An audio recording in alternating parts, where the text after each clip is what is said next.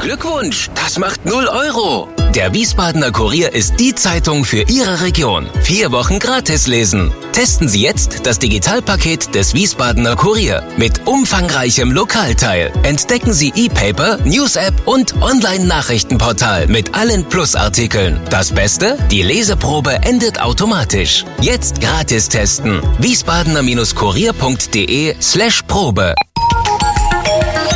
Wir sind VRM. Schröder trifft. Warum machen Sie, was Sie machen? Stefan Schröder, VRM-Chefredakteur, trifft in diesem Interview-Podcast spannende Gesprächspartner, die einen besonderen Lebenslauf, etwas Besonderes geschafft oder geschaffen haben. Ich begrüße zum Podcast Nummer 52 Martin Blach. Familienstand verheiratet, ein Kind, Jahrgang 1975, geboren in Frankfurt, Beruf Diplom-Theologe. Aktuell aber Vorsitzender des Vorstands der Stiftung Kloster Eberbach in Eltville. Übrigens seit 2019 beurlaubter Landesbeamter im Rang eines Ministerialrates. Ist, glaube ich, ganz wichtig. Ne? Also seit 19 hat er diesen Titel, vorher war es ein anderer. Lockdown. Das ist doch eigentlich ein Dauerzustand in einem Kloster. Warum ist das, Herr Blach, für das Kloster Eberbach eine mittlere Katastrophe? Ja, erstmal herzlich willkommen hier in dieser wunderbaren Anlage. Äh, wir sind eben ja schon mal ein bisschen durchgelaufen. Wir haben etwas europäische Geschichte geatmet. Ja, weil wir eigentlich der ähm, Öffentlichkeit geöffnet sind. Und zwar, um halt Menschen zu zeigen, was hier europäische Geschichte bedeutet. Wir sind knapp 900 Jahre alt und sind eigentlich dazu angetreten, hier auch Offsites zu machen für Unternehmen, dass sie hier ihre ähm, Firmen-Events machen, dass wir natürlich Konzerte haben, wir haben ein wunderbares Hotel, wir haben eine wunderbare Gastronomie. All das ist geschlossen, jetzt erneut seit Ende Oktober. Teile des Teams sind in Kurzarbeit. Das heißt, neben den menschlichen Dramen, die sich hier abspielen, ist es einfach auch unglaublich schade, dass so ein verschneites Kloster zum Beispiel derzeit gar nicht zu besichtigen ist. Wir im Gegenteil teilweise jetzt Parkplätze sperren müssen, weil zu viele Menschen hierher kommen wollten. Also Sie haben es schon angedeutet, wie reagieren Sie, wie gehen Sie mit dem Ausnahmezustand um? Ich weiß, es gab in der Zwischenzeit im Sommer auch mal die ganz normalen Ausstellungen, Messen etc. Man sieht auch hier mal Publikum flanieren. Wie stark schränken Sie ein? Die Vinothek ist, glaube ich, auch geöffnet. Genau, die Vinothek ist geöffnet und der Klosterladen, aber jetzt ähm, seit dieser Woche auch mit beschränkten Öffnungszeiten. Wir mussten im ersten Lockdown sehr, sehr schnell, sehr, sehr hart absperren, weil natürlich viele Leute hierher gekommen sind. Da war es früher. Die haben hier draußen Wein getrunken, haben sich den Wein geholt in der Vinothek. Ähnliches war jetzt bei den Schneefällen, dass eben Menschen hierher kommen wollten, das wunderschöne Kloster, diese Ruhe erleben wollten. Aber es war einfach zu viel, sodass wir mit Abstimmung der Kommune hier leider zumachen mussten. Da blutet einem das Herz, wenn ja. man eigentlich das, was man hier sonst immer macht, möglichst viel und toll über Kloster Eberbach zu reden, dann einfach den Vorhang zumachen muss und die Leute zwingen muss, zu Hause zu bleiben. Was nicht jeder tut, ich habe es gemacht. Äh, wenn man auf der Homepage nachschaut, das ist ja gewaltig. Wie viele Menschen im Jahr kommen? Geben Sie uns auch mal ein Bild, wie vielfältig das Angebot hier ist. Das ist ja nicht nur eine Vinothek und vielleicht eine Andacht. Wie viel in sechsstelliger Zahl, glaube ich, Besucher im Jahr? Genau, wir haben über 350.000 Besucher, sind ja eines der Highlights der jüdisch-christlich-abendländischen Kultur in, in Europa, im Herzen Europas, in der Nähe des Frankfurter Flughafens. Das hilft uns natürlich bei all unseren Events. Also wir hatten hier schon äh, Konferenzen mit afrikanischen Staatschefs, diese Nähe zu dem Drehkreuz. Und das ist auch ein Teil unseres Problems. Dadurch, dass der Frankfurter Flughafen hm. momentan nicht richtig fliegt, ähm, haben wir natürlich auch ein Problem. Neben dem, dass wir geschlossen sind, war aber auch im Sommer schon das Problem. Was machen wir hier? Wir haben, ähm, ich hatte es eben schon mal angedeutet, Tagungsetagen. Also in diesen historischen Räumen kann man tagen. Es ist eben anders als jetzt die, die großen Tagungshotels am Flughafen oder ähm, in Wiesbaden, Mainz oder Frankfurt. Hier sind sie in der Ruhe, sie haben diesen wunderbaren Wein, sie sind ja auch im größten deutschen Weingut äh, zu Hause mit ja. Kloster Eberbach und können eben zeigen, was hier über 900 Jahre Menschen geglaubt, gelebt, gedacht haben Dazu haben wir ein kleines Hotel, wir haben eine Gastronomie, wir haben diese Vinothek, ja, und eine, eine unglaubliche Story, die wir hier erzählen, über 900 Jahre Erfolgsgeschichte. Und wenn ich das noch sagen darf, ich sage immer auch meinem Team, wenn diese Mönche, die alle 20, 30 Jahre neu anfangen mussten, mhm. wegen Krieg, Vertreibung, wenn die diese Pandemie hätten, ich glaube, sie hätten müde drüber gelächelt. weil wir einfach eine sehr, so wohlhabende Gesellschaft sind. Ja. Bei allen Dramen über Tote, über die wirtschaftlichen Folgen. Trotzdem kann man, glaube ich, dem lieben Gott danken, dass wir diese Pandemie in Deutschland erleben und äh, da durchkommen. Und äh, wie gesagt, wer, wer diese europäische Dimension nicht würdigen kann oder wer auch kritisch, Europa kritisch ist, den lade ich immer nach ähm, Kloster Eberbach ein, weil hier zeigt sich, wenn Europa nicht eins war, die Wunden sind mhm. hier ablesbar in Kloster Eberbach. Und deswegen sage ich auch immer, wir sind ein europäisches Mahnmal und deswegen laden wir auch Schülerinnen und Schüler immer hier ein, hier Geschichte zum Anfassen zu erleben. Und es waren Franzosen, die das Kloster gegründet haben, ja. Und dann gab es die Bauernkriege, den Dreißigjährigen Krieg, die Säkularisation. Das würden die Mönche alles schlimmer einstufen, vermutlich. Vielleicht am allerschlimmsten, dass die Preußen kamen. Ja, vielleicht noch schlimmer, die Schweden waren da und die haben das größte damals bekannte Weinfass leer gesoffen. Also ich glaube, das nehmen die Mönche immer noch übel. Sagen Sie, wie viel Liter, wie viel Hektoliter das man, Man geht davon aus, 70.000. 70.000 waren, waren drin, ja. Hm. Ja, also was ist dagegen eine Pandemie? Es gibt ja Leute, die sagen, und das sind nicht mal Zyniker, vielleicht ist diese Zeit für Sie sogar nützlich. Wer, wer genau hinhört, hört im Hintergrund hämmern. Hier wird jetzt kräftig saniert. Absolut. Wir haben, also die Baubranche ist ja auch kein Geheimnis, ist von dieser Pandemie nahezu nicht betroffen. Wir haben, dadurch, dass wir Schließungen haben, nochmal richtig Gas gegeben, was die Sanierung angeht. Gerade in der Basilika die Bodenarbeiten, wenn da jetzt eben keine Konzerte stattfinden etc., kann man einfach durchsanieren. Man muss keine Rücksicht nehmen auf mhm. Besucherinnen und Besucher. Das vereinfacht das. Und der Boom der Baubranche ähm, macht es uns natürlich auch schwer, noch Handwerker zu bekommen. Gott sei Dank haben auch die heimischen Handwerker hier immer ein Herz in Eberbach verloren, sodass alle jetzt äh, Vollgas geben und wir, sobald dieser Lockdown aufhört, glaube ich, wieder so erstrahlen, dass die Leute in Strömen zu uns kommen können. Kann man sagen, dass ein, ein mittelfristiges Ziel ist, die Eröffnung des Rheingau Musikfestivals wieder hier zu feiern? Oder ist das Ab illusorisch? Absolut, das ist auf jeden Fall Ziel. Ich bin vielleicht noch ein Stück optimistischer. Ich glaube, dass wir rund um Ostern mhm. da äh, zumindest etwas öffnen können. Aber das haben wir gesehen. Wir haben extreme Hygienekonzepte bei Veranstaltungen gehabt, auch bei Tagungen. Das haben die Kunden sehr, sehr honoriert, sind weiter zu uns gekommen. Deswegen, ich hoffe auf Ostern. Fest der Auferstehung. Also. Ja. Sie könnten ein kleines Jubiläum feiern, wenn ich richtig gelesen habe, wird in dem Sinne, wie Sie es verstehen, seit, 1905, seit 1986 saniert, 35 Jahre. Und es gibt kein Ende, aber es ist, Sie sagen, ein Ende abzusehen. Kann man mal ein bisschen so die Dimensionen hören, was investiert wird, was gebraucht wird? Also ich glaube, es ist so ein bisschen wie Kölner Dom. Ja? Und ähm, ich sage auch immer spaßhaft, ähm, wir sind immer noch günstiger als die Gorch Fock oder die Schiersteiner Brücke. Oder die Elbphilharmonie. Die Elbphilharmonie. Nein, äh, Spaß beiseite. Ich glaube, man muss es immer in ein, ein Verhältnis setzen.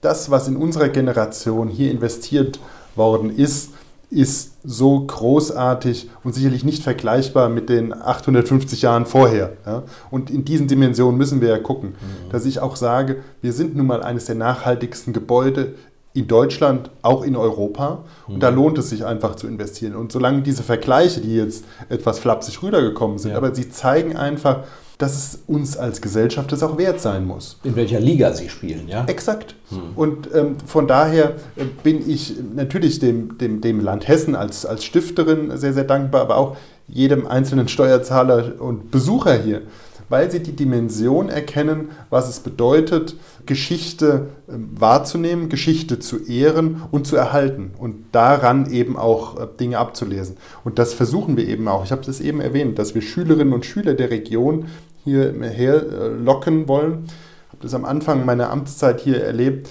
ähm, als ich mal die Zahlen gesehen habe, wie viele Schulklassen kommen, das mhm. war sehr, sehr gering, wo ich gesagt habe, es kann doch nicht sein, dass Schülerinnen und Schüler hier in der Region ruhig bis nach Frankfurt, nicht einmal in ihrem Schülerleben verpflichtend nach Eberbach kommen. Wir ja. haben in dieser Metropolregion Frankfurt-Rhein-Main 5,1 Millionen Menschen ja, bis nach Mannheim. So, wenn wir sagen, eine Jeder muss einmal in seinem Leben hierher gekommen sein, um das zu erspüren, äh, dieses Juwelkloster Eberbach und daraus zu lernen. Dann wäre das schon sehr, sehr wertvoll. Das ist jetzt unser Ziel mhm. als Stiftung, dass ähm, das auch ein außerschulischer Lernort wird und sehr, sehr gut angenommen wird. Dann haben wir schon sehr, sehr viel gewonnen. Wir sind gerade, da hatte ich das Privileg, äh, haben eine Mini-Führung gemacht, sind gerade durch einige Räume kommen und da stockt einem ja der Atem, also die Weinpressen oder ein Blick in die Schatzkammer. Da wird einem ja auch klar, das ist kein richtig totes Gemäuer. Hier wird ja noch gelebt, hier passiert etwas. Wie machen Sie das dem Besucher klar? Sie gehen ja nicht nur rum und sagen, da hat äh, diese Kirche mal gestanden und die Kapelle, sondern Sie machen das sehr lebendig.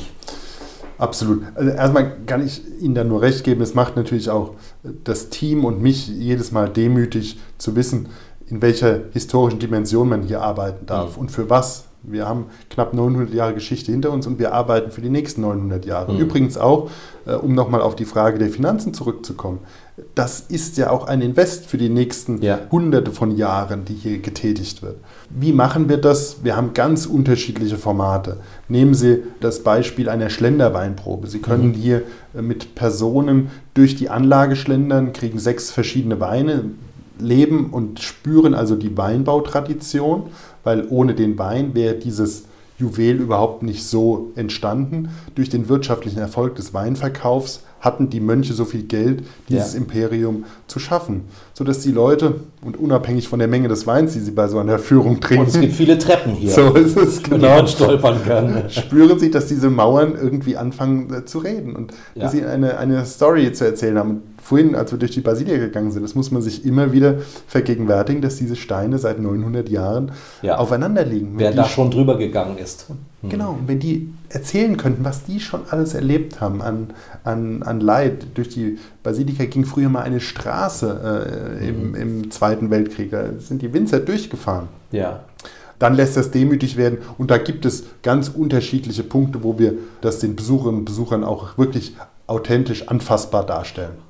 Das ist ja vielen auch nicht klar, was, was Klöster waren. Nun ist dies hier äh, im Hochmittelalter geschaffen worden. Da war man vielleicht schon ein bisschen weiter, was die Bildung anging. Aber so ein Kloster war ja auch ein Zentrum für Bildung. Fast nur die Klöster.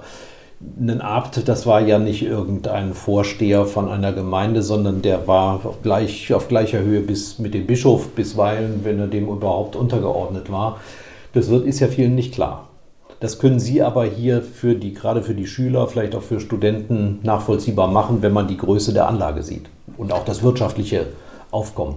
Genau, und da nehme ich auch eine, eine Sehnsucht wahr, dass hm. ein Interesse jetzt äh, wir wieder erwecken, ähm, genau dahingehend zu sagen, was war eigentlich Kloster Eberbach? Auch ein Ort äh, durchaus des Dialogs. Die Konferenzen, die hier stattfinden, die Seminare, die haben immer auch äh, wieder Bezug auf ähm, das monastische Leben hier. Wir haben in den Tagungsräumen hier immer wieder Sprüche des heiligen Bernhard. Ja? Also mhm. äh, zum Beispiel so einer, der mich total fasziniert, Glühen ist mehr als Wissen. Sodass also Menschen auch immer wieder sehen, was hier wirklich geglaubt, gelebt, gedacht wurde. Ja. Sie haben es gerade erwähnt, der Wein war für die Mönche wichtig, aber ich glaube, ein wesentlicher Schachzug war doch auch, nicht nur symbolisch, sondern auch faktisch die Staatsweingüter in das Kloster Eberbach zu integrieren. Also mit Hauptverwaltung, die ja vorher in Eltville noch saß, ähm, mit dieser Vinothek. Das wirkt sich doch auch bestimmt nochmal sehr positiv aus. Absolut. Ich glaube, wir Schwestern, sage ich immer, wir bedingen einander. Wir mhm. sind ohne einander nicht lebensfähig ähm, und diese Story, auch wenn man neudeutsch über Vermarktung von Wein redet, ist es natürlich sehr, sehr klar, dass wir sehr überzeugend sagen können, wir wissen eben seit 900 Jahren, wie Wein gemacht wird und mhm. ähm, können dadurch auch erzählen, eine Tradition, eine europäische Tradition des, des Weinbaus und ich glaube, das ist ja auch im Rheingau unstrittig, dass eben die Mönche, die den Weinbau der Römer nochmal perfektioniert haben, ja den Weinmarkt bis nach Köln hinein bestimmt mhm. haben. Sie hatten Zollfreiheit auf dem Rhein, also von hier oben aus dem Kloster fuhr man runter äh, an den Rhein, dort wurde der Wein verschifft. Und zu dem Kran. So, genau. Und äh, so ist das ähm, auch zu erklären, dass ähm, dann auch so viel Geld quasi hier wieder in die Anlage gesteckt werden konnte. Nochmal, damit wir auch da die Dimension verstehen, das größte Weingut Deutschlands, nicht Hessens, sondern Deutschlands mit ungefähr 200 Hektar verteilt. Sogar über 250 Hektar. 250 inzwischen. Ja. Von Assmannshausen bis zur Bergstraße geht das, zieht sich das hin, nicht wahr? Und, äh, aber jetzt kommen wir, jetzt kommen wir zu dem Abt, dem aktuellen Abt von Kloster Eberbach, der immerhin, wie ich es gesagt habe, Diplom-Theologe ist, St. Georgen, eine Kaderschmiede. Äh, haben Sie das studiert mit Berufsziel Papst damals oder was hat Sie veranlasst? Ja, es ist natürlich ich würde lügen, wenn man ein, ein solches Studium nicht aufnehmen würde, auch mal über das Priestertum nachzudenken, wobei ich diesen Gedanken relativ schnell beiseite geschoben habe, weil mir dafür die Disziplin fehlt. In der katholischen Kirche ist es ja mit dem zölibatären Leben verbunden.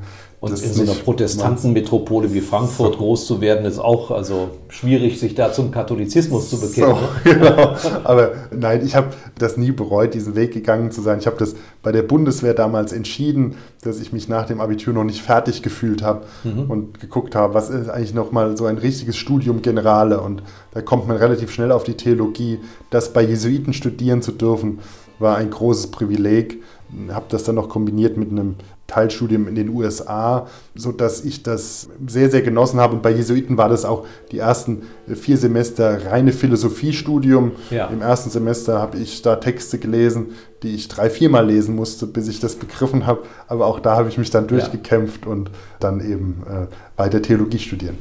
Aber danach sind Sie nicht in dieser, wenn ich mal salopp sagen darf, Sparte geblieben. Warum nicht? War das für Sie wie in den USA vielleicht so ein College-Besuch, erstmal um fertig zu werden und um sich dann erst beruflich zu orientieren? Ich habe währenddessen auch ähm, Medien- und öffentliche Kommunikation studiert. Ich habe äh, Mitte der 90er Jahre angefangen zu studieren. Damals war übrigens die katholische Kirche noch unter Papst Johannes Paul II. so das Beispiel für tolle Medienkommunikation. Mhm. Ja, also Papst Johannes Paul mit den Auslandsreisen ja. und äh, das war ja irgendwie alle vier Wochen war Der Tagesschau. War Absolut. Mhm. Ja. Und ähm, das hat mich natürlich auch äh, fasziniert, sodass ich dann auch äh, Medien- und öffentliche Kommunikation parallel noch mitstudiert habe. Und dann war relativ klar, ich will schon ähm, in diese Kommunikationsschiene gehen, habe dann sehr, sehr viele Praktika gemacht. Bin wenig in Urlaub gefahren in, in Semesterferien, sondern habe viele Praktika gemacht und da einfach gespürt, dass das schon mein Thema ist. Und dann, wie das halt ist im Leben, kommt ein Zufall äh, zum anderen. Und ähm, ja. Da kommen wir jetzt auch gleich ja. drauf. Wobei ich mir notiert habe, wir wären also, so wie ich das sehe, beinahe mal Kollegen äh, gewesen. Deutsche Welle, der waren Sie, glaube ich, so zwei, drei Jahre auch als freier Journalist treu, haben für die gearbeitet, wie das oft so ist, aus einem Praktikum heraus. Warum hat Sie das nicht auf Dauer gefesselt? Es hat mich schon total gefesselt und ich fand es faszinierend, ähm, das mal zu sehen, diese Seite auch von Politik. Es war in der politischen Redaktion, damals noch, noch in Bonn. Parlamentsredaktion äh, sogar, ne? Exakt. Ja, ja. Mhm. Und äh, dann auch den Umzug nach Berlin mitgemacht. Ja, weil mich schon auch interessiert hat, dieses politische äh, von der anderen Seite mal zu sehen. Also aus der Gestaltung heraus, nicht nur aus der Beobachtung, ähm, sodass es mich dann verschlagen hat, eben auch ähm, eben in eine Regierungszentrale, um es auch mal von der anderen Seite ja. zu sehen. Und Sie haben, glaube ich, Ihre Abschlussarbeit auch über Medien geschrieben. Genau, über Medienethik. Ähm, und das in den Zwiespalt Ökonomie und genau.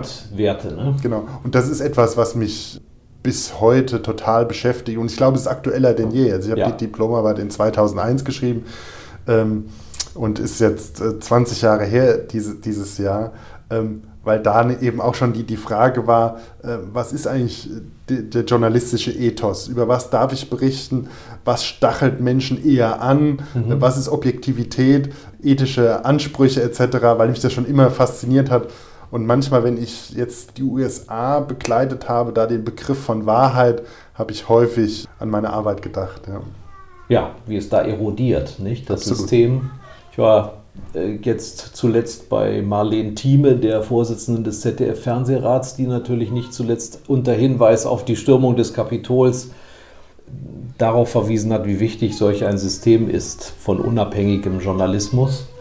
Das hat sich 2001 für Sie schon in irgendeiner Weise abgezeichnet. Ich meine, wir haben, wir haben damals noch nicht die Internetkonkurrenz in dem Sinne gehabt. Es war, glaube ich, diese, diese Bewegung von Bonn nach Berlin, die ich ja dann medial mitgemacht habe, war schon irgendwie eine Zäsur. In Bonn waren das immer so ein paar Kamerateams etc. Und mit Pizza Connections. So. Und mit diesem Berlin waren auf mhm. einmal so eine kleine Pressekonferenz war voll mit, mit Journalisten. Ja? Mhm. Oder ja, kann man heute gar nicht mehr beschreiben, wie, wie Bonn war. Das war irgendwie verschlafen. Und dann kam diese erste Session, äh, dass Berlin irgendwie dann auch internationaler war. Ja. Also unglaublich, diese Veränderung der Beobachtung. Dann war ja auch Gerhard Schröder dann Kanzler geworden, der ja dann auch ein Medienkanzler war. Der hätte hätte, glaube ich, niemals diesen Erfolg gehabt, wenn er so schroff mit den Medien umgegangen wäre wie Helmut Kohl. Ja, ne? und er war der Erste, der in diesem riesen Kubus residiert hat, nicht? Ja. den Kohl in Auftrag gegeben hat ja. und dann sitzt der Schröder drin, ja. der an den anderen Gittern früher in Bonn gerüttelt hat. Genau, ja. Ja, jetzt kommen wir zu einer anderen Regierungszentrale, die Sie erobert haben. Da hat mir noch dieser Tage jemand gesteckt, dass in einer Biografie, äh, Doppelbiografie äh, Roland Koch ähm, von Hajo Schumacher ein dienstbarer Geist erwähnt wird, der sehr aufmerksam gewesen sei, ohne den offenbar so ein Chef auch aufgeschmissen gewesen ist. Drei Jahre haben Sie mit und für Roland Koch gearbeitet. Der war damals Ministerpräsident. Genau, aber das war auch ein Zufall. Ich habe ein Praktikum gemacht bei Dirk Metz, äh, mhm. da in der äh, Verkaufsabteilung oder in der, in der Marketingabteilung. ja. Bin dann von Projektvertrag zu Projektvertrag gestolpert, wie das äh, dann so ist. Und irgendwann kam, also das werde ich nie vergessen, der, der Anruf aus dem Haupthaus in Wiesbaden. Die Staatskanzlei war auf sechs, sieben Gebäude verteilt. Ich möge doch mal rüberkommen. Hotel Rose gab es noch nicht. So, nee, nee, ja. das war unglaublich. Bei Wind und Wetter musste man da durch Wiesbaden stapfen. Das war natürlich für einen kleinen Praktikanten toll. Wobei, äh, welche Größe haben Sie kleiner Praktikant sein? Konnte nicht sein. Sie nee. sind um die zwei Meter groß. Ne? Ja, zwei Meter eins. Aber ich nenne mich immer noch der, der kleine Klosterbruder. Ja. Äh, hier. Ähm, nein, der wurde gerufen in, in das Haupthaus, also äh, dort äh, zum, zum Büroleiter des Ministerpräsidenten, ob ich mir vorstellen könnte, dort mitzuarbeiten. Damals war ich Mitte 20 und das war natürlich eine, eine unglaubliche Ehre, auch ein Vertrauensvorschuss. Mhm. Und da war Roland Koch auch immer ein unglaublicher Fürsprecher, der jungen Leuten Vertrauen gegeben hat. Und das war immer auch meine Antriebsfeder. Ich wollte natürlich ihm zeigen, in diesen knapp vier Jahren, die ich dort als persönlicher Referent gearbeitet habe, ihm beweisen, dass er eine richtige Entscheidung getroffen hat. Dirk Metz, müssen wir kurz erklären, war Regierungssprecher, aber er war eigentlich mehr und äh, ist auch immer mehr für Roland Koch gewesen. War auch im, war im Podcast mit Roland Koch, saß wer dabei? Dirk Metz natürlich. ähm, Roland Koch, wer bei ihm gewesen ist, ist in der Regel was geworden. Also wenn ich überlege, dass da, eine, da, sind Vorstandsvorsitzende hervorgegangen, Geschäftsführer von Gesellschaften, Oberbürgermeister. Wie können Sie sich das erklären? Hat er so ein gutes Gespür für Menschen gehabt oder hat er aus den Menschen bei sich im Umfeld erst so eine Arbeitsauffassung herausgearbeitet, wie das dann passiert ist? Sicherlich eine Kombination aus beidem. Also ähm, ich hatte es eben angedeutet, jungen Menschen schon so viel Vertrauen zu geben, ähm, ist natürlich äh, gigantisch. Also ich habe natürlich äh, am Anfang ist mir Angela Merkel, äh, Edmund Stoiber sind mir im Traum begegnet, weil ich dachte, ich habe irgendwas versiebt äh, etc. Also es ist natürlich schon extremer Druck. Und dann ist Roland Koch natürlich auch einer, der sieben Tage die Woche, 16, 17 Stunden Vollgas gibt. Da trauen Sie sich nicht zu sagen, ich gehe jetzt nach Hause, oder? Genau, weil man auch ja, zu fasziniert ist. Und im Gegensatz zu dem medialen Bild ist halt ähm, Roland Koch einfach ein, ein wunderbar warmherziger Mensch, ein, mhm. ein Förderer von Talenten. Ich habe da unglaublich viel gelernt. Und wenn man als Mitte 20-Jähriger eben auch bei diesen Gesprächen dabei sein darf, in diesen Verhandlungen, mhm. ob es politische Verhandlungen sind, ob es Verhandlungen mit Gewerkschaften sind, mit Unternehmensführungen, ähm, das ist schon unglaublich gewesen. Und ich habe da sehr, sehr viel gelernt und vor allem, äh, das will ich auch sagen, vor allem menschlich gelernt. Roland ja. Koch war ein Chef, der niemals laut geworden ist, auch mhm. wenn Fehler passiert sind. Ne? Ah, ja. Immer mhm. war klar, okay, so ein Fehler darf einmal passieren, aber dann ist das auch ja, Trial and Error äh, gewesen. Man, man hat äh, gemeinsam Erfolg gehabt und Politik ist halt ein äußerst brutales Geschäft. Ich glaube, das ist ja auch kein Geheimnis was da für eine Schlagzeile äh, gilt, unter der Beobachtung von, von Medien, äh, unter dem Druck äh, natürlich auch von Bevölkerung. Ich denke da an die Einführung von Studiengebühren, mhm. äh, wenn da 50, 60.000 Menschen in Wiesbaden gegen diese Person Roland Koch demonstriert hat. Das ist natürlich auch für so ein Team dann ein extremer Stress, äh, damit umzugehen, das zu managen. Das ist nur mal ein Beispiel und da haben sie halt alle vier Wochen kommt irgendwas Neues. Mhm. Das hat mich extrem geprägt. Ihm haben sie den Steinberg zu verdanken, die Kälterei, also die Winzeranlage, die unter großem Protest installiert worden ist. Dem Mann, dem man immer nachgesagt hat, dass er am liebsten Coca-Cola trinkt. Ne? Also so viel zu den Urteilen oder Vorurteilen. Ich kenne einen anderen Politiker, von dem man gesagt hat, er hat eigentlich immer zwei Schichten von Assistenten verschlissen. Das war Wolfgang Clement. Bei Roland Koch ist es wahrscheinlich auch so gewesen, dass sie ähm, wenig Freizeit hatten, die Wochenenden durchgearbeitet haben und ähnliches.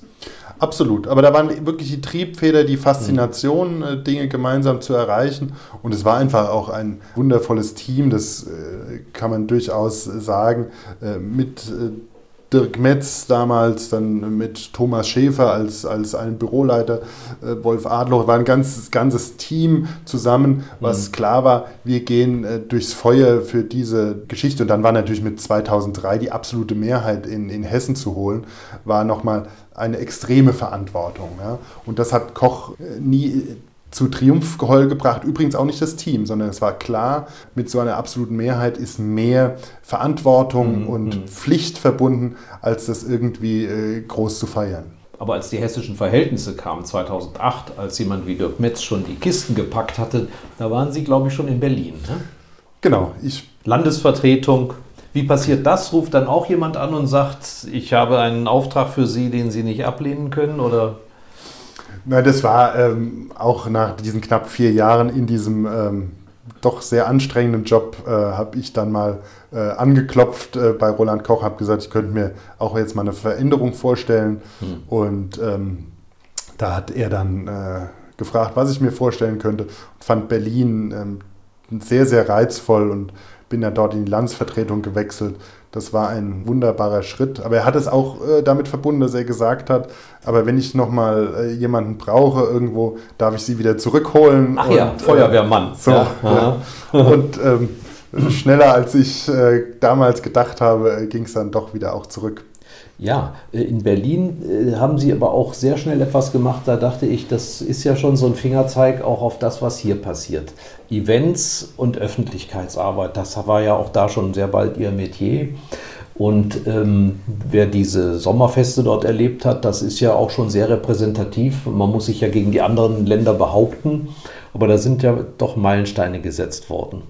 Äh, es waren ja eher unglückliche Verhältnisse, die dann dazu geführt haben, dass das Kloster Eberbach einen neuen, ich glaube Geschäftsführer hieß das damals noch, ähm, für die Stiftung gesucht hat. Der Vorgänger hatte einen Griff in die Kasse getan, den er nicht hätte tun dürfen. Wir nennen hier auch keine Namen, er ist längst resozialisiert. Aber da, da kam dann wieder ein Anruf. Blach, Sie müssen ran. Genau, ähm, das war so, wobei ich ähm, auch gleichzeitig gesagt habe, ich mache das nur, wenn das Kuratorium, also das Aufsichtsgremium, äh, dem auch zustimmt, diesem Kurs. Und es war eine äh, ausgeschriebene Stelle, auf die ich mich beworben habe. Und wir haben in einem Wettbewerb dort äh, die Ideen präsentiert, wie man nach einem solchen Veruntreuungsfall ähm, ah, hier ja. wieder ähm, vorangeht. Und damals war ähm, Wilhelm Dietzel Umweltminister. Und nachdem dieses Gremium einstimmig sich für mich entschieden hat, habe ich auch gesagt, okay, ich breche die Zelte ab und, und mache das. Hätte ich damals gewusst, was diese ersten zwei Jahre, was das hier bedeutet, zwischen Staatsanwaltschaft, Hausdurchsuchung mhm. etc. Das war ein klassischer Aufräumungsprozess, aber mit den Skills, die ich da in meinen Jahren vorher erworben habe, äh, da hat der Theologe geholfen. Haben wir es einigermaßen hinbekommen. Ja, in der Tat. Man, in, der Anfangsphase war man hier sicherlich mehr Psychologe hm. als ähm, alles andere, weil natürlich auch so ein Team dann total verunsichert ist, äh, wenn so etwas passiert ist. Klar. Schön, dass Sie es eben gesagt haben, Glühen ist mehr als Wissen. Das habe ich mir hier notiert. Bernhard von Clairvaux, der legendäre Gründer des Zisterzienserordens, dem dieses Kloster ja auch gewidmet war, Das scheint ja aber auch ein bisschen zu Ihrem Leben zu gehören. Also die, die Praktika, die gehen ja bis äh, bei Nestle, bei der CDU, bei der Deutschen Welle. Ähm, Sie haben gesagt, Sie waren fast ein Jahr in Boston, haben da studiert. Sie haben in internationalen Kongressen äh, teilgenommen. Ähm, Belgrad ist mir da noch in Erinnerung, Führungskräfte. Fort, Weiterentwicklung, Volkswirtschaft ohne zu wissen, dass sie das mal so gut gebrauchen können. Das ist ja schon 20 Jahre her bei der IHK. Also wenn ich, ne, ich hatte mal vor, vor vielen Jahren eine Kneipe zu eröffnen, da dachte ich, da machst du es nicht wie die Wirte. Du gehst direkt zur IHK und machst so einen Kursus. Ja, woran liegt das? Sind Sie einfach so neugierig oder haben Sie gesagt, das ist irgendwie Gottes Plan, das brauche ich alles irgendwann mal? Natürlich ist die, die Frage, wie, wie lernt man Management-Erfahrung ähm, oder Skills? Ich glaube, dass man da einen ganz guten Handwerkskasten bei den Jesuiten mit auf den Weg bekommen hat. Ich glaube aber am Ende kann man es auch nicht lernen, sondern entweder man hat eine soziale Kompetenz mhm, oder man hat mhm. sie nicht. Und deswegen bin ich so fasziniert von diesem Zitat, Glühen ist mehr als Wissen, weil es auch ein Leitfaden für meine Personalführung ist. Wenn wir hier ähm, gerade in der früheren Zeit Stellen ausgeschrieben hatten und hier Kandidaten äh, vorgesungen haben oder Kandidatinnen, war es immer so, dass ich mich nie für den entschieden habe, der von der Papierform oder von den Noten her der Beste war, sondern immer der, der für die Aufgabe geglüht hat, der gesagt Aha, hat, okay, ja. ich bin begeistert für diese Aufgabe, ich, ich mache das. Und dann konnte man ihm durch Fortbildung oder irgendwas mhm. immer noch diese ganze fachliche Schiene mit auf den Weg geben. Aber ähm, sie machen eben aus einem ähm, Fachidioten, der einen schlechten Charakter hat, keinen super Mitarbeiter oder Kollegen. Mhm. Und ich glaube, dass es für ein, ein Team jetzt hier in der, wir sind in der Gemeinnützigkeit tätig, Menschen braucht, die eben diesen Schritt extra auch machen, die die, die Begeisterung haben. Und das ist ja. das Faszinosum, glaube ich, für Stiftungen arbeiten zu dürfen, dass es doch eher ein Dienst ist für die Ewigkeit und allein das schon dieser Ort auch fasziniert. Und da können Sie jetzt keine äh, Leute haben, die charakterliche Defizite haben. Und deswegen, ich liebe dieses Zitat von Bernhard von Clairvaux, Glühen ist mehr als Wissen. Mhm. Es ist so wahr und, glaube ich, heute so aktuell wie nie. Andere übersetzen, übersetzen es mit Bildung vielleicht. Ne? Ja. Wir kommen zu der Rubrik Gefürchtet oder nicht, Sie müssen dadurch auf ein Wort. Sind Sie bereit? Ich bin bereit und freue mich. Bin gespannt vor allem. Vor was haben Sie am meisten Angst? Äh, dass meiner Familie was passiert. Was ist Ihnen eine Sünde wert? Eintracht Frankfurt. Jeder Mensch ist eitel. Woran erkennt man das bei Ihnen? Boah. Das ist eine Falle, ich weiß. Es ist eine Falle. Woran erkennt man das bei mir? Ich versuche mich. Sie haben die Haare schön, oder was? Genau, genau es ist glatt. Ich, ich, schneide mir sie, sie, sie regelmäßig und poliere sie. Aber nein, ich versuche mich immer äh, zeitgemessen anzuziehen. Welcher Mensch ist Ihr Vorbild?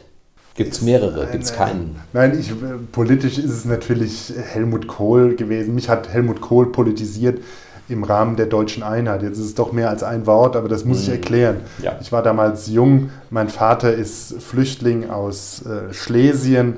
Wir sind also geprägt von Krieg. Ich hatte keine Großväter, sind beide im Krieg geblieben. Und dann kommt Kohl 89 mit dieser faszinierenden Idee.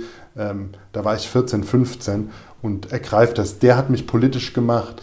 Und alles, was danach passiert ist, äh, auch, auch mit Schwarzgeld, das verurteile ich natürlich. Aber trotzdem, diese Gabe, Menschen äh, zu faszinieren oder auch mit Gorbatschow da im Kaukasus, sie menschlich mhm. zu gewinnen, das hat mich unglaublich geprägt. Sorry für die lange Antwort, aber es ist Helmut Kohl.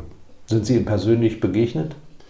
Mehrfach, auch in dem Praktikum. Ich habe im Adenauer Haus ein Praktikum gemacht. Ähm, es war Wahnsinn, dieses Koloss von Mensch, mhm. der dann da auf sie zurollt. Obwohl er ähm, kleiner war als sie. Ein Stück kleiner, aber diese hunderte von Kilo, hätte ich jetzt beinahe gesagt, ja. diese, diese, Masse äh, war einfach un, unglaublich. Diese Pranke, wenn er ihn die Hand gegeben hat, das war schon, schon absolut faszinierend. Hätte es eine Alternative zu Ihrem jetzigen Beruf gegeben oder gibt es noch eine? Ich hätte gerne irgendwas äh, sicherlich mal gemacht im Bereich des Fußballs, da im äh, Bereich Betreuung von Profis. Äh, ich meine, wenn da junge Kicker so viel Geld haben, denke ich manchmal, Mensch, wenn die eine Beratung hätten, wenn die mal irgendjemand an die Hand nehmen würde, äh, ein bisschen in Lebensführung, das war so mal so ein Traum. Aber ich muss sagen, das, was ich hier machen darf, ist Traumerfüllung genug. Ihr größter Wunsch fürs Alter? Immer einen guten Riesling zu haben. In Riesling einlegen und dann genau. begraben. Ja, im Lebenslauf fehlt die Mitgliedschaft bei der SGE. Das stimmt, aber äh, warum? Sie ist da, habe ich ehrlich noch gar nicht gesagt. Eigentlich Sie können auch schreiben Edelhooligan. ja? ja, ja. Da gibt es Aussagen über Sie. Dass sie also so wie ein, ein, guter Spieler ja auf dem Feld explodiert, gilt das für einen Fan auf der Tribüne. Ne? Da darf man sich fast alles erlauben, oder? Ist so. Ähm, also, Haben Sie schon mal schwarze Sau gerufen? Sie müssen es nicht sagen. Sie können auch sagen, ich kommentiere die Frage nicht. Nein, nicht in einem rassistischen Zusammenhang, da lege ich äh, Wert drauf, aber was den, den Schiedsrichter Mann, der nicht verkleidet äh, war. Genau, also das, der, der Schiedsrichter natürlich, äh, wenn er äh, gegen Eintracht Frankfurt pfeift, meistens Unrecht hat, äh, dazu stehe das ich. Das ist klar. Ja, ähm, nein, aber auch das ist Prägung durch meinen Vater. Ich habe noch zwei Brüder, wir sind drei Jungs. Und irgendwie hat unser Vater uns sehr früh mit ins Waldstadion genommen. Ja, das hätte ich ein, jetzt gefragt. Woher kommt die Liebe zum Verein? Ist ein Virus, den wir drei alle mitbekommen haben. Ja. Äh, wir haben äh, vier Dauerkarten bei Eintracht Frankfurt und es ist wirklich äh, teilweise so, wir haben auch Europareisen natürlich mitgemacht. Ja. Das ist ein Virus, den hat man oder hat man nicht. Ich habe ihn Gott sei Dank und äh, bin Anhänger eines tollen Vereins und äh, macht momentan natürlich besonders viel Spaß. Makoto Hasebe, Hasebe, wie mir jemand sagte, ist ein, fast ein Freund von Ihnen. Jedenfalls, hat er nicht sogar hier geheiratet oder wie kam die Verbindung zustande? Ja, ich durfte ihn verheiraten im Schlosshotel Kronberg. Dafür wow. hat er sich in, entschieden. Ähm, er wollte eine, eine christliche Zeremonie haben, aber mhm. ich kann natürlich nicht rechtskräftig kirchlich verheiraten. Aber ähm, die beiden hatten in Japan geheiratet. Nur er kann halt in Japan ja nicht einfach so auf die Straße, weil er da ein totaler Star ist. Ja, es ist äh, ein Freund, aber vor allem ein Freund äh, von Kloster Eberbach. Mhm. Makoto Hasebe, ich sage immer, der hat äh, drei, vier Schrauben mehr als so manche anderer Fußballer, der immer schon sehr interessiert ist an, an den tieferen Sinn von, von Dingen, der ja auch Autor ist ja. er hat einfach auch hat ganz viele philosophische Bücher auf Japanisch, ja. die ich alle nicht gelesen habe, aber dort hat er auch den Ruf, ein, ein Intellektueller äh, zu sein. Ja. Und wenn man mit ihm spricht, dann merkt man einfach auch die tiefere Geschichte. Ein 37 Jahre alt. Ne? Und, Und hohe Disziplin. Denken, denken darüber nach, nochmal zu verlängern. Genau. Und ähm, er trinkt zum Beispiel wenig Alkohol. Er badet, äh, glaube ich, einmal am Tag richtig heiß und warm. Und immer wenn er hier ist, trinkt er nur ganz wenig Riesling, aber den genießt er dann auch. Ja, also dem haben Sie beigebracht, auch Wein zu genießen, nehme ich mal an. Ne? Auf seiner Hochzeit gab es zumindest Eberbacher Wein. so viel konnten Sie durchsetzen. Spielen Sie eigentlich gerne Lotto? Ich versuche immer mal die Millionen zu kriegen, ja. Mhm, gut. Es gibt noch andere Möglichkeiten bei Lotto Geld zu verdienen, aber darüber reden Sie jetzt nicht so gerne.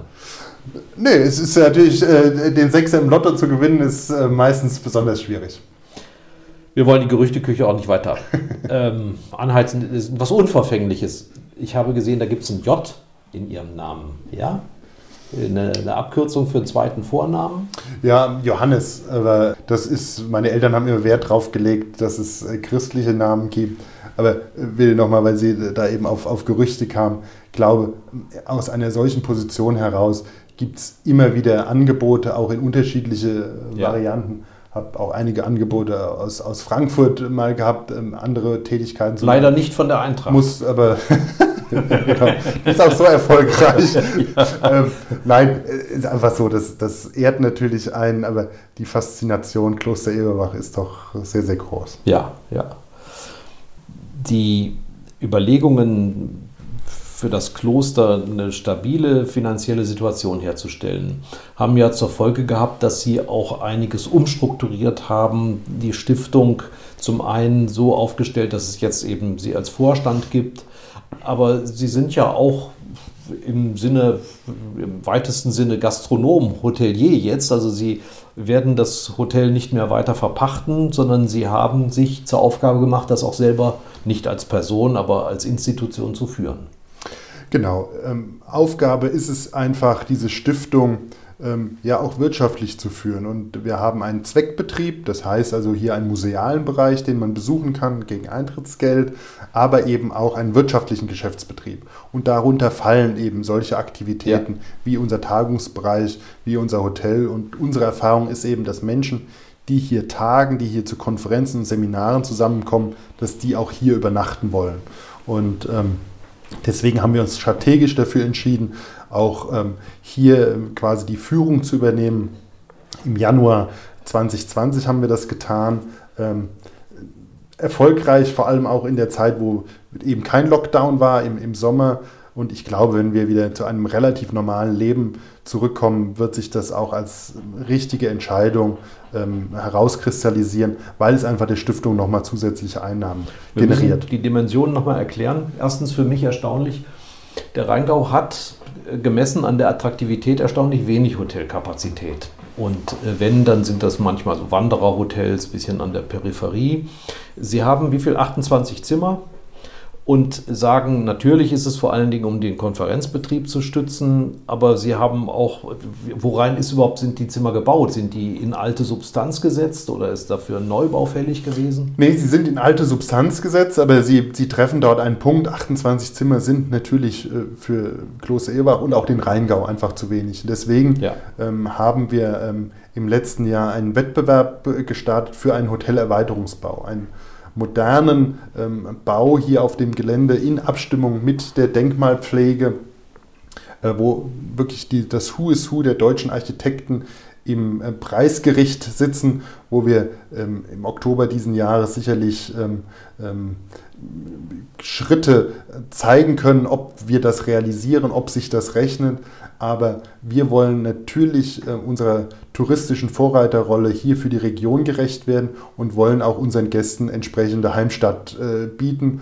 Wir würden eine solche Idee nicht weiterverfolgen, wenn wir nicht daran glauben würden, dass wir auch als Hotelier sehr erfolgreich sind. Mhm ich hatte es gerade gesagt, äh, die finanziellen Verhältnisse. Nennen Sie uns nochmal so die Dimensionen, was Sie in Friedenszeiten, wenn nicht ähm, Pandemie ist, so an Umsatz erzielen? Also wir haben, ähm, die Stiftung an sich hat so um die 4 Millionen Umsatz im Jahr hier plus minus. Ähm, die Gastronomie hat einen Umsatz von 5 bis 6 äh, Millionen, noch als das Hotel bei ihr war. Und das Weingut so um die 12, 10 bis 12 Millionen, je, je nach Jahr.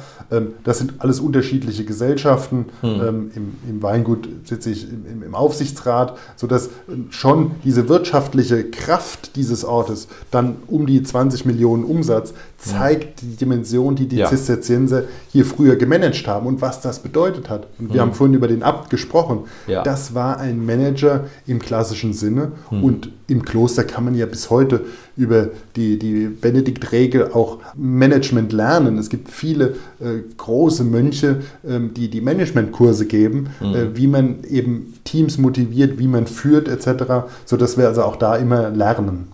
Und ist denn Ihr Ziel, irgendwann finanziell unabhängig zu sein, also nicht mehr auf äh, Zuschüsse angewiesen das, zu sein? Das ist natürlich ein, ein Traum, den wir nach wie vor hegen. Jetzt muss man gucken, was diese Pandemie mit uns ähm, gemacht hat. das da, hat sie die Hälfte des Umsatzes etwa gekostet, ja? Mindestens, ja, mhm. mindestens. Und jetzt müssen wir auch in 21 gucken, wie lange hält das an?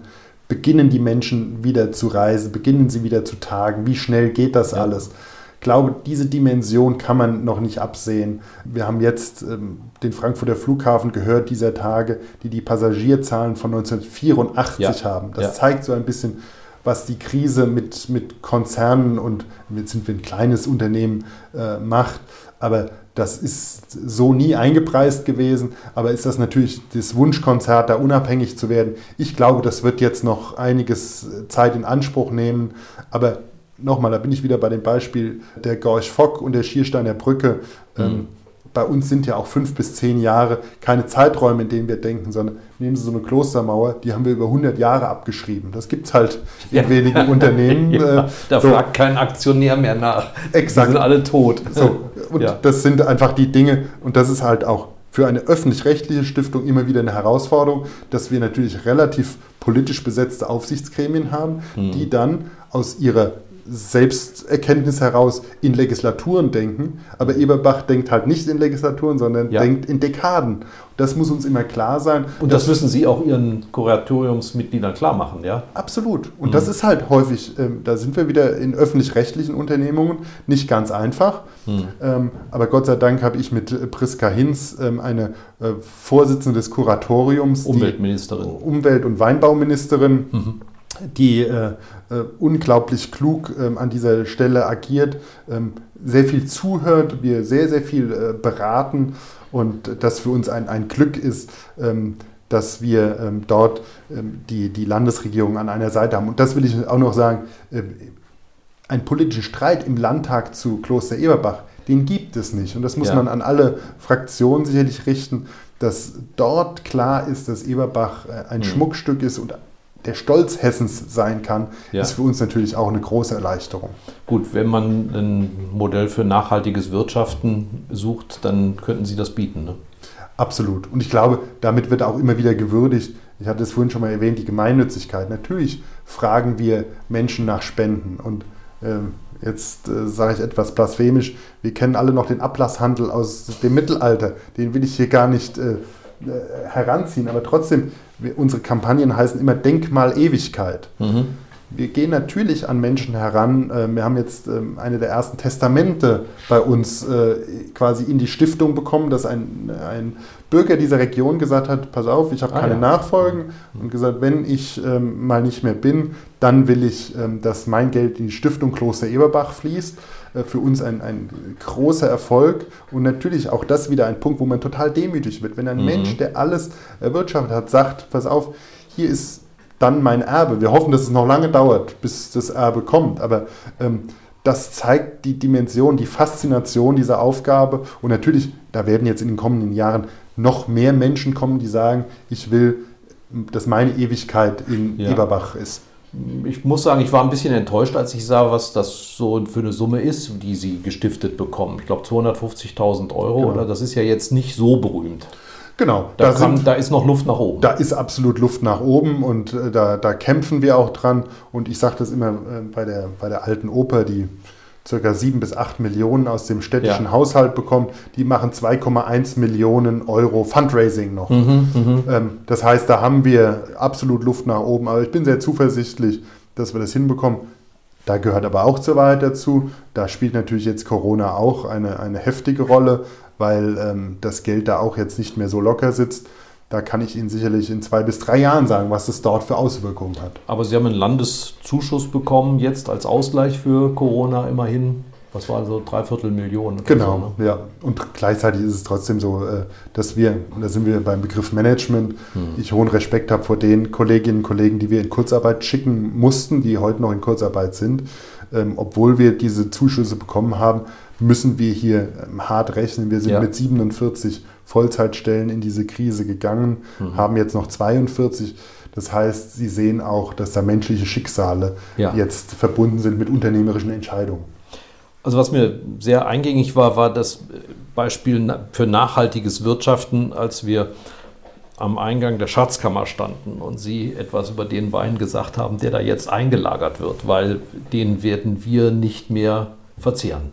Genau, und das, glaube ich, ist ja auch den Kollegen, Dieter Greiner führt ja dieses Weingut mit, mit seinem Team immer wieder bewusst. Das, was dort in diese Schatzkammer hineinkommt, das werden Generationen nach uns trinken. Genauso wie es momentan bei Versteigerungen hier in Kloster Ebach üblich ist, dass mal ein 100-jähriger Wein versteigert Ja.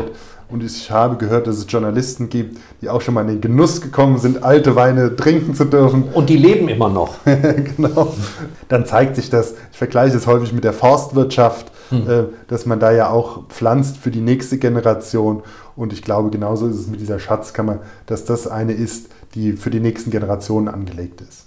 Und damit das so bleibt, ist die Schatzkammer auch gut gesichert. Wir haben hier ein Beispiel, wo eine Schatzkammer eines Lokals, eines Hotels geplündert worden ist. Ja, sie ist ähm, herausragend gesichert und ich kann keinem raten, das irgendwie mal zu probieren. Also es wird sich nicht wiederholen, dass 70.000 Liter leer gesoffen werden von marodierenden Truppen. Davon gehe ich stark aus. Sie sind angetreten mit sehr vielen Innovationen. Wir haben viel darüber gesprochen, was im inneren Getriebe des Hauses passiert ist, aber sie, sie sind auch mit dafür verantwortlich, dass im Jahr um die 300.000 Besucher kommen. Das haben wir auch Innovationen zu verdanken, die nicht ganz unumstritten waren. Ich will jetzt nicht von der Filmkulisse sprechen, also im Namen der Rose, das war ja vor unser beider Erwachsenenalter, aber äh, und das haben sie auch weiter gepflegt und das wird auch angenommen. Aber wo hört bei Ihnen ich sag mal, der Spaß auf und der Ernst beginnt. Ich sag, ich glaube, Deutschland sucht den Superstar ist hier eine Episode auf, aufgezeichnet worden und dafür haben sie auch Haue bezogen. Da war für offenbar für den einen oder anderen eine Grenze überschritten, für Sie noch nicht? Nein, sonst hätte ich das nicht gemacht damals. Also es war 2016, damals war DSDS noch eine richtige Erfolgssendung mit 5 Millionen Zuschauerinnen und Zuschauern. Es ist natürlich ein total schmaler Grad, ähm, hier diese Anlage führen äh, zu dürfen, aber gleichzeitig muss ich auch dafür sorgen, dass erstens in meiner Satzung steht Öffnung der Anlage für Dritte. Ja. Und da steht nicht drin Öffnung der Anlage für das Bildungsbürgertum, sondern ich öffne sie auch für Jugendliche. Und DSDS war zu der Zeit halt ein Gesangswettbewerb und da waren halt zehn oder acht Finalisten noch, die in der Basilika gesungen haben. Ja? Und wir haben damals bewusst darauf geachtet, dass es auch ähm, äh, gesittet zuging. Ich glaube, dass es ein gigantischer Erfolg war. Jedenfalls gingen die Besucherzahlen im Anschluss durch die Decke. RTL hat sehr, sehr gutes Geld bezahlt dafür. Wir haben eine Reichweite erzielt, die wir niemals erreicht hätten. Ja. Und ähm, deswegen war das ein Marketing-Erfolg nach wie vor. Aber richtig, mir wurde der Rücktritt nahegelegt aus ja. der Bevölkerung, Leserbriefe haben mich erreicht, Briefe von Bischöfen. Also ich habe gedacht, das Abendland geht unter durch einen Gesangswettbewerb, aber auch da bin ich wieder beim Anfang. Da habe ich halt Skills in meinem Vorleben erlebt. Wenn der Wind weht, müssen sie stehen. Ja. Und äh, ich muss zugeben, es hat auch ein bisschen Spaß gemacht, stehen zu können. Und da wieder ein großes Lob an Priska Hinz, die sofort gesagt hat, Blach, äh, wir stehen an der Seite von ja. Ihnen und dem Team. Und das hilft dann natürlich. Und ich habe aus dem Aufsichtsgremium äh, durchweg ähm, Durchhalten bekommen. Das hat geholfen. Und mit dem Tag der Ausstrahlung war das auch sofort abgeebbt.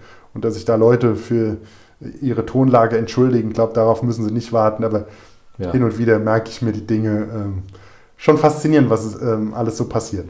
In dem Moment merken Sie sicherlich ja auch, um es positiv zu wenden, was dieses Kloster auch als ideeller Wert für den Rheingau noch ist. Ne? Auch selbst wahrscheinlich die Leute, die in den letzten zehn Jahren nicht hier gewesen sind, besonders, aber irgendwo als Symbol für den Rheingau hat es schon eine immense Bedeutung. Ne? Und das lässt auch, ähm, ich habe das jetzt schon mehrfach gesagt, sehr demütig werden und begeistert mich eigentlich, dass Menschen so Kloster Eberbach mitleben. Und ich hatte ihm eben zeigen dürfen, dieses Kunstwerk von äh, Thomas Bayerle ja. ist eine Pietat-Darstellung aus iPhones im Kreuzgang. Modern auf Glas gesetzt. Auf Glas gesetzt. Mhm. Natürlich auch eine Frage, die nicht ganz unumstritten äh, ist im Rheingau. Jetzt, wo es hängt und äh, da ist, sind eigentlich die meisten begeistert und sagen, Mensch, super, ja. Äh, war das eigentlich schon immer hier? Was war die Intention? Wir haben gesagt, wir wollen eigentlich den Mar lebenden Marc Chagall finden, damit mhm. wir ähm, auch, wie sagt Stefan in Mainz, Besucherströme für die nächsten 30, 40 Jahre generieren. Und natürlich sind solche Entscheidungen immer ein Risiko. Und ja. sie machen sich, aber das ist, glaube ich, in jedem Managementjob gleich, sie können nicht everybody's darling sein, sondern wenn sie jeden Tag entscheiden, und ich weiß nicht, wie viel, jetzt sind wir, wie gesagt, ich betone es nochmal, wir sind eine kleine gemeinnützige Stiftung, aber trotzdem, jeden Tag stehen zig Entscheidungen an. Die reizen natürlich auch Menschen, mhm. aber das ist Teil der Aufgabenbeschreibung. Meine Aufgabe ist es und die meines Teams, das ich zusammenstellen dürfte, Kloster Eberbach zu erhalten, im Sinne der Zisterzienser und diesen Geist fortzusetzen. Und ich sage immer ganz äh, salopp, wenn die Zisterzienser eine solche Chance gehabt hätten, wie ja. DSDS oder wie eine Windkraftanlage oder eine Solaranlage oder whatever, die hätten es sofort gemacht. Mhm. Wie oft ich heute schon mit Leuten gesprochen habe, Mensch, so eine Solaranlage auf dem Dach, das wäre doch genial für uns. Autark, ja.